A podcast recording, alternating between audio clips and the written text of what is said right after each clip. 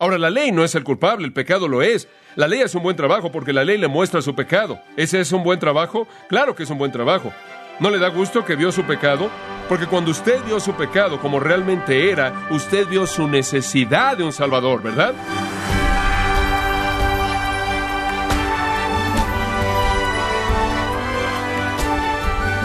Le saluda su anfitrión Miguel Contreras, dándole la bienvenida a esta edición de Gracia a vosotros con el pastor John MacArthur. La Biblia enseña que la ley de Dios revela que arruina al pecador. ¿Hay acaso alguna forma en que la ley de Dios beneficia al pecador? Bueno, el día de hoy John MacArthur nos enseña que la ley de Dios refleja la pecaminosidad del pecado y muestra la necesidad de la obra salvífica de Cristo. Parte de la serie Libertad del Pecado, aquí en gracia a vosotros. Ahora vimos que en el 6.14 hay un versículo clave de Romanos. El pecado no se enseñorará de vosotros porque no estáis bajo la ley, sino bajo la gracia. Esa es una afirmación maravillosa. Sabemos lo que eso significa, ¿no es cierto? Ya no estamos bajo la ley. ¿En qué sentido?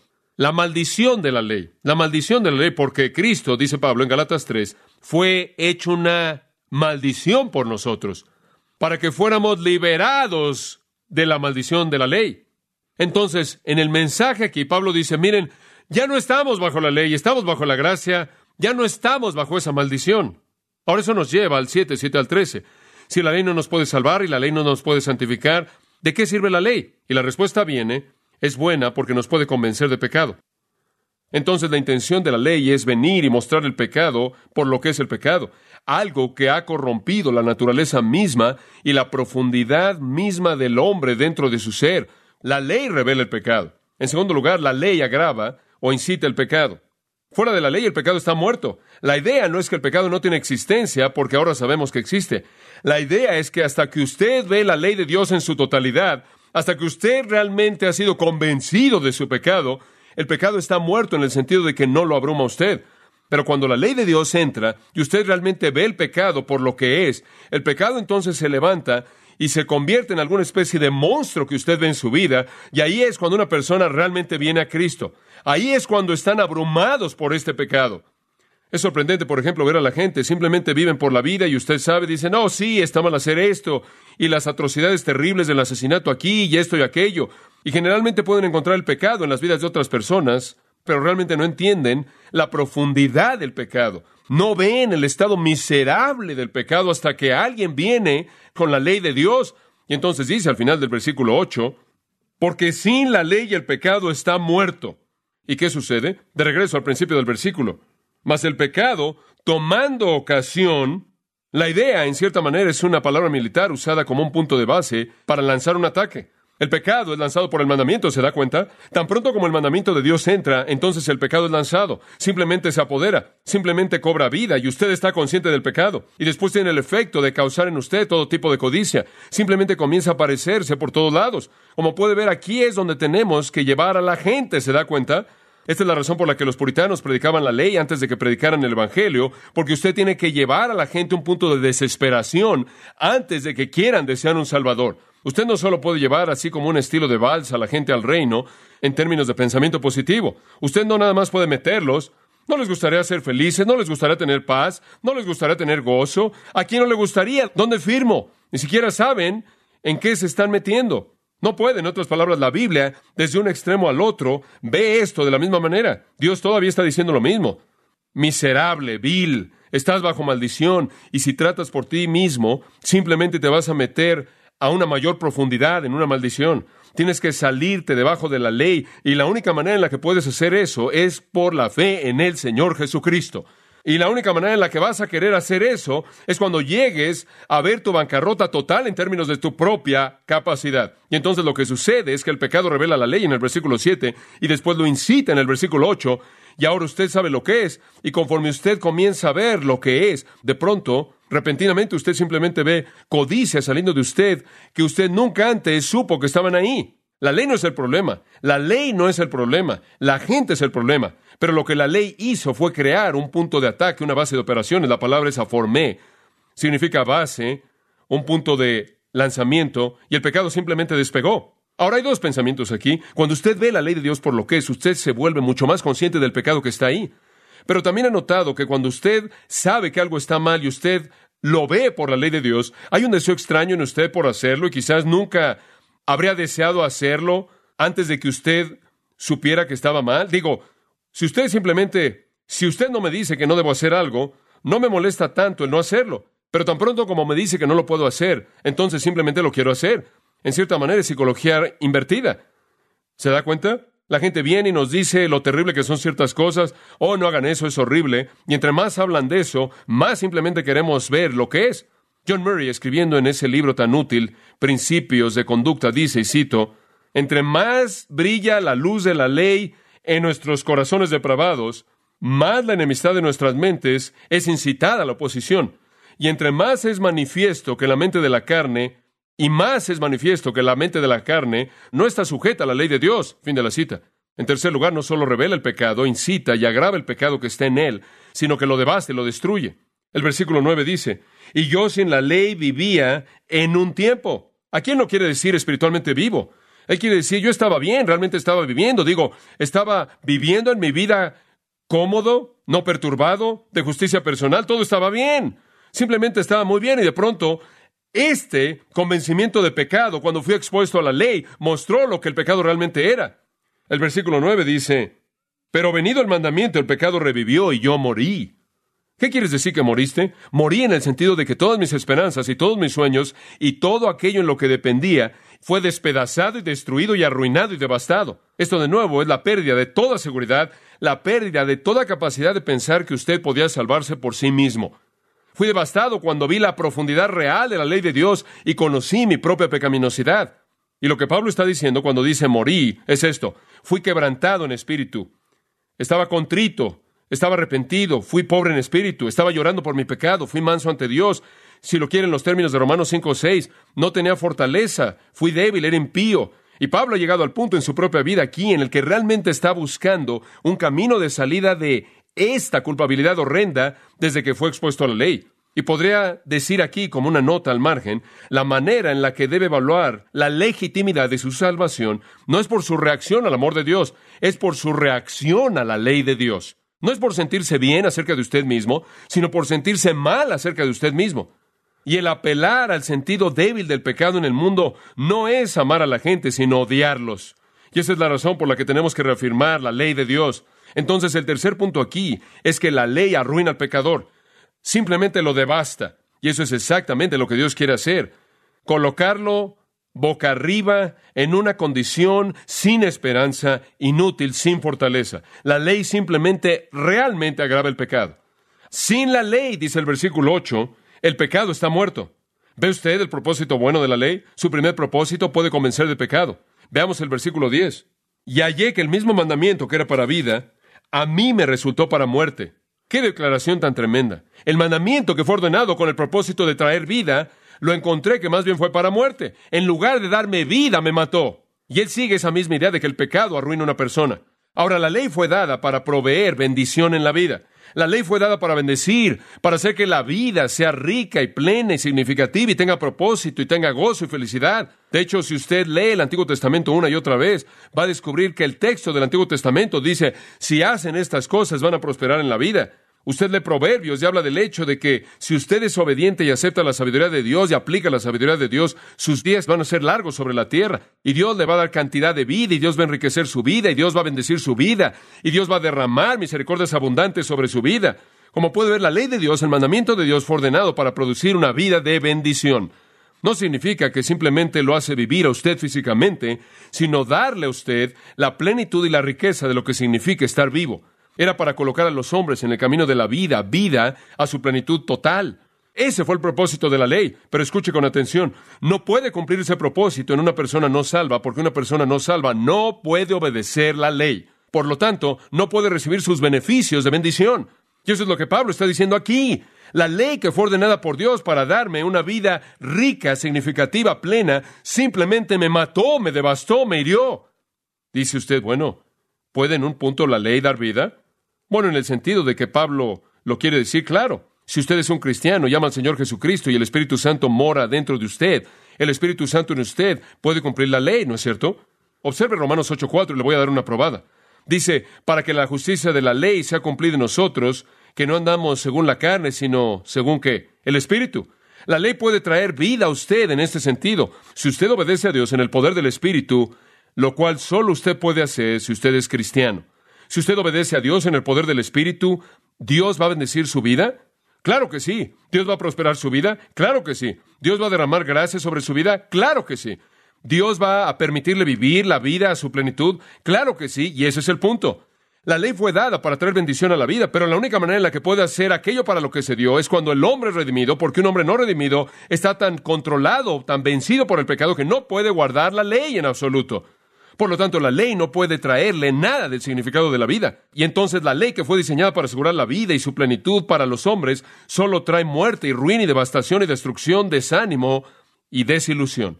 Y creo que usted quiere ver aquí que la vida tiene que ver con felicidad y santidad, y la muerte aquí tiene que ver con miseria y pecado. Y cuando la ley de Dios viene a una persona no regenerada, lo único que hace es mostrarle lo malo que es él y hacerlo miserable. Pero cuando la ley de Dios comienza a estar operando en el corazón de un cristiano por el poder del Espíritu Santo, trae esta felicidad y esta santidad y esta bendición. Entonces escuche, la gente no salva, no puede esperar salvación o santificación de la ley. No pueden. Y eso es lo que Pablo estaba experimentando en su vida. Él estaba diciendo el mandamiento que fue ordenado para vida, hallé que fue para muerte. La ley de Dios que yo pensé que haría que mi vida fuera significativa y llenaría mi vida de propósito y demás, descubrí que no fue nada más que devastación para mí. Y después él dijo esto en Filipenses 3. Entonces vi todas las cosas que yo había hecho y dije, todo esto es estiércol. La ley no pudo producir nada en mí más que estiércol porque es incapacitada por la pecaminosidad del hombre. Ahora versículo 11. Y aquí él repite básicamente la misma idea. Porque el pecado, tomando ocasión por el mandamiento, me engañó y por él me mató. Y aquí él regresa a decir que el pecado lo volvió a matar cuando la ley vino. Él fue literalmente devastado. El pecado encontrando su plataforma en la ley, se volvió obvio para mí y fui devastado. Y ahí realmente hay una muerte en este sentido. Digo, Pablo pensó que estaba vivo. Digo, él estaba viviendo y haciendo aquello que él pensaba que era justicia. Él pensó que era irreprensible, él era celoso para Dios, él estaba persiguiendo a cristianos, él era un miembro del liderazgo de Israel, él debió haberse visto a sí mismo y pensado, oh, debe estar muy contento Dios conmigo, hombre, espiritualmente estoy vivo. Lo tengo todo. Y después él fue confrontado con la realidad de la ley santa de Dios. Él vio adentro de sí mismo y vio la maldad de su propia naturaleza en su propio corazón y se dio cuenta de que todas las cosas que él había estado haciendo no traían ninguna bendición. Él lo consideró todo basura. Él se arrojó a sí mismo la misericordia de Jesucristo porque él sabía que la ley no lo había hecho vivo, simplemente lo había matado. Y eso, querido amigo, es un engaño que el pecado hace en usted. Regresa al versículo 11. Él dice, porque el pecado, tomando ocasión por el mandamiento, me engañó.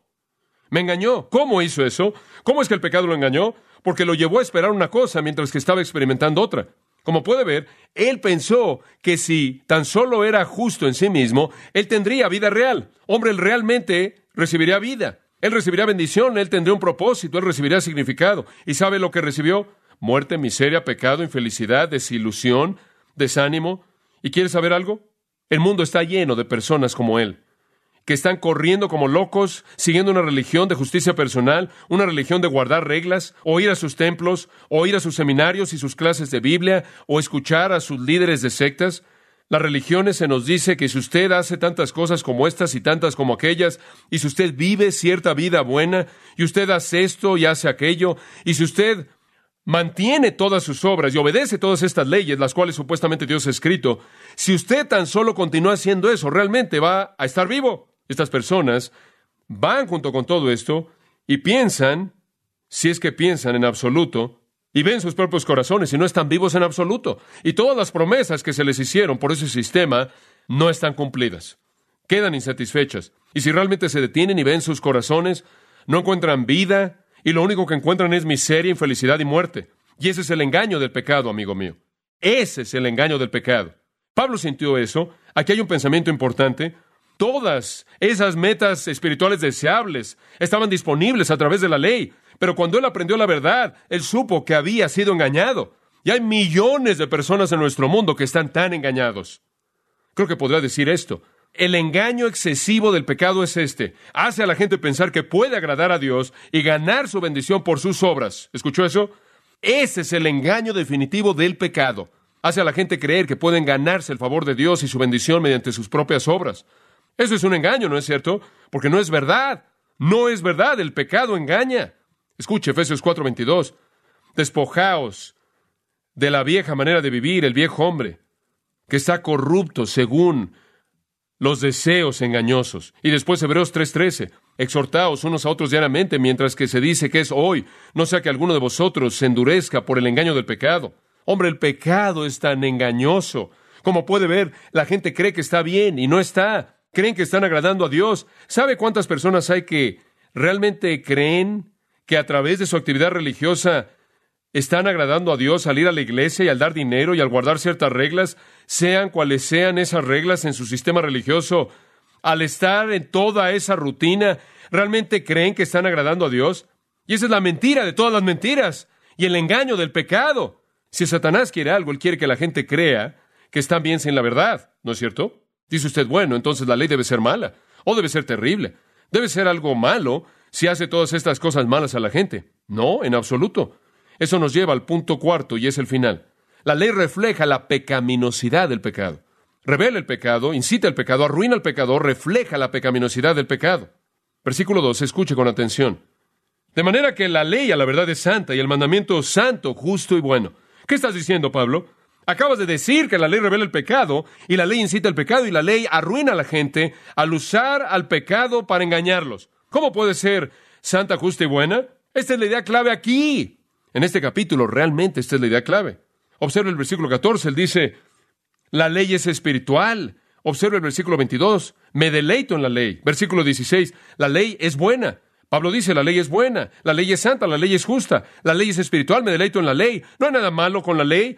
Si la ley revela el pecado, no hay nada malo en la ley. No hay nada que sea la culpa de la ley. Digo, si usted toma a una persona y la lleva a la corte y la persona es convencida y la persona es condenada y enviada a la prisión por asesinato y se le da la pena de muerte, ¿usted culpa a la ley? ¿Es la culpa de la ley? No. ¿Quiere saber algo? Ni siquiera son los abogados, ni siquiera es el juez, ni siquiera es el jurado, ni siquiera es la corte que lo sentencia, es la ley. Es el propósito entero. Y el propósito entero de una corte es meramente sostener en alto la ley. Un hombre se pega contra la ley y el hombre es el que tiene la culpa, no la ley. Y entonces la ley es santa, esto es, es tan pura como Dios es puro.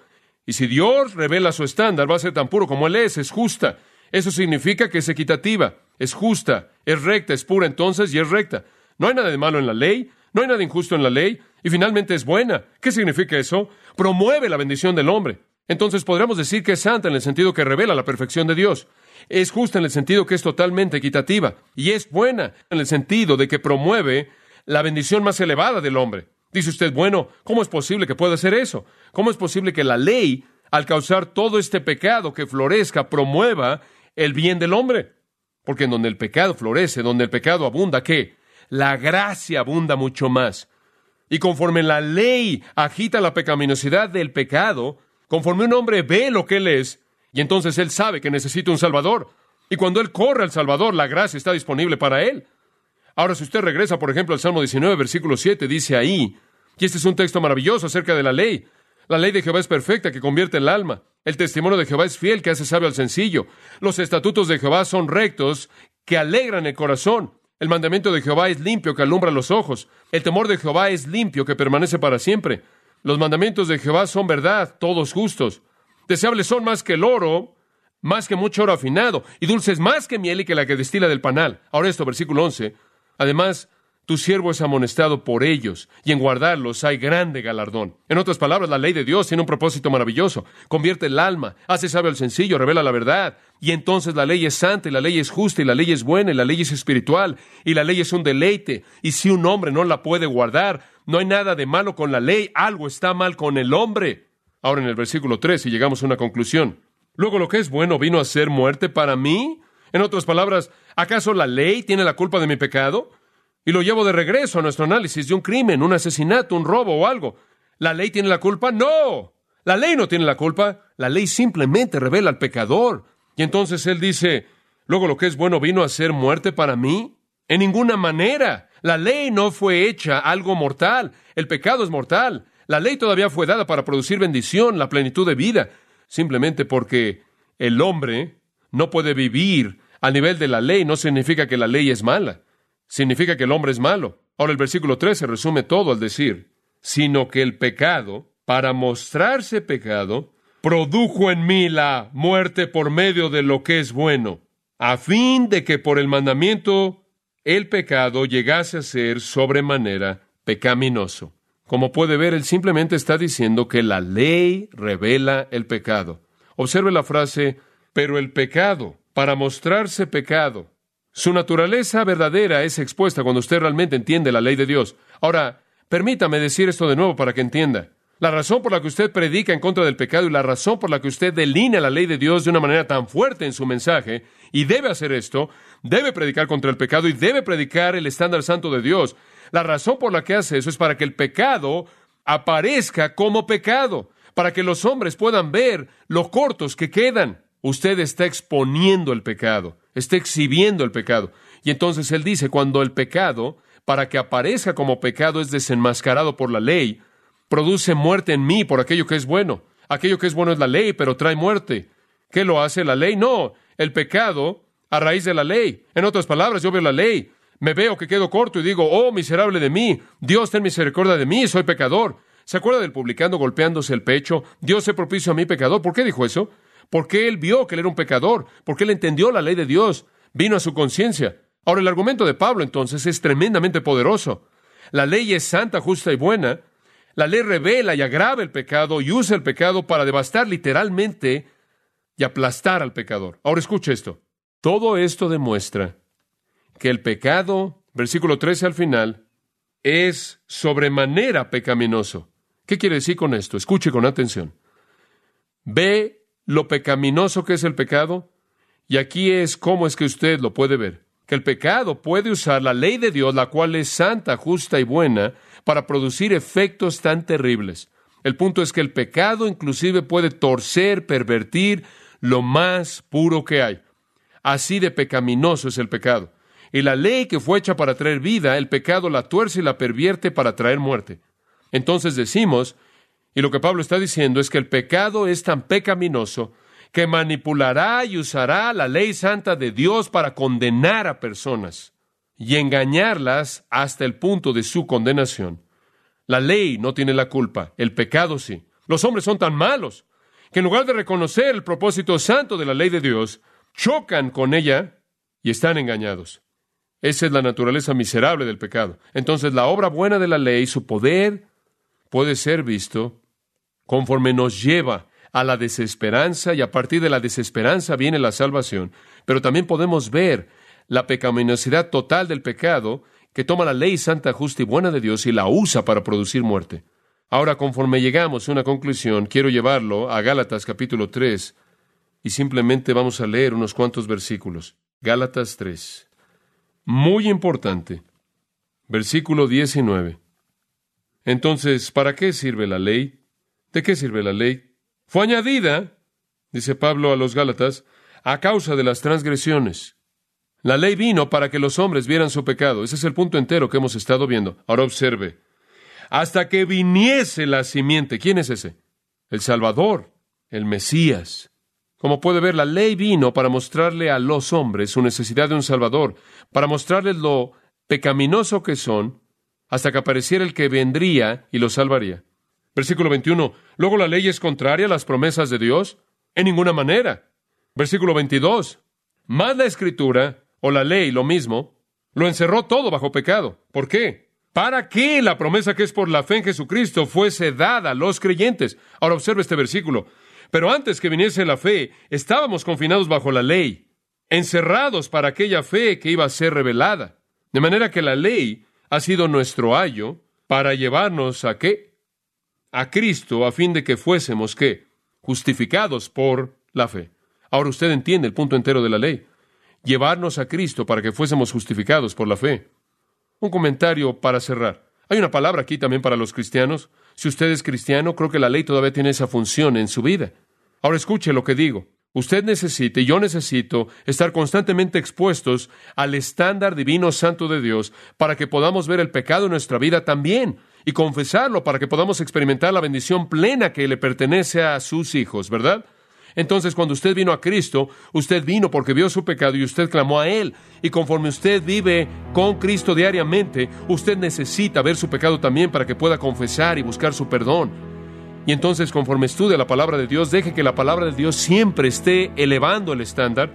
Y conforme usted ve el estándar de la santidad de Dios elevado, y usted ve la belleza de la ley de Dios levantada, que usted se encuentra a sí mismo quedando corto y clamando en contrición arrepentida a Dios, así como uno de los suyos. Creo que cuando David dijo, en mi corazón he guardado tus dichos para no pecar contra ti, él pudo haber estado indicando esto. Continuamente me estoy exponiendo a tu ley para que vea el pecado en mi propia vida y me arrepienta y me vuelva de él. Si usted ha venido a Cristo es porque la ley lo convenció a usted de su pecado y usted sabía que necesitaba un Salvador y Él era ese Salvador. Bendiga su nombre.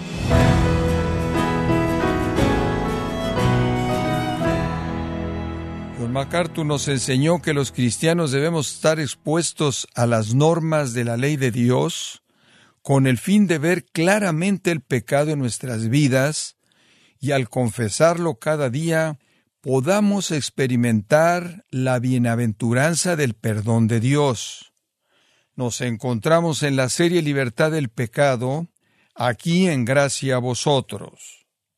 Estimado oyente, le invito a leer el libro Esclavo, donde John MacArthur nos recuerda que ser cristiano es ser seguidor incondicional de Cristo, alguien que debe negarse a sí mismo para obedecer a Dios. Adquiéralo en gracia.org o en su librería cristiana más cercana. Y le recuerdo que puede descargar todos los sermones de esta serie Libertad del Pecado así como todos aquellos que he escuchado en días, semanas o meses anteriores, animándole a leer artículos relevantes en nuestra sección de blogs, ambos en gracia.org. Si tiene alguna pregunta o desea conocer más de nuestro ministerio, como son todos los libros del pastor John MacArthur en español, o los sermones en CD, que también usted puede adquirir, Escríbanos y por favor mencione la estación de radio por medio de la cual usted nos escucha en gracia a vosotros. Es importante conocer no solo el país y ciudad de donde usted nos escucha, sino también la radio. Para quienes contactan nuestro ministerio por primera vez, pueden solicitar una copia del mensaje de promoción sin costo alguno, un mensaje por oyente únicamente. Si usted vive en los Estados Unidos o Puerto Rico, escríbanos a Gracia Vosotros, P.O. Box 4000, Panorama City, California 91412. O puede escribirnos a través del siguiente correo electrónico radio arroba y queremos agradecerle desde el fondo de nuestro corazón su tiempo y sintonía y en nombre de John MacArthur y del personal de este organismo, invitarle para que nos acompañe en la próxima edición y así juntos continuar desatando la verdad de Dios un versículo a la vez en gracia a vosotros.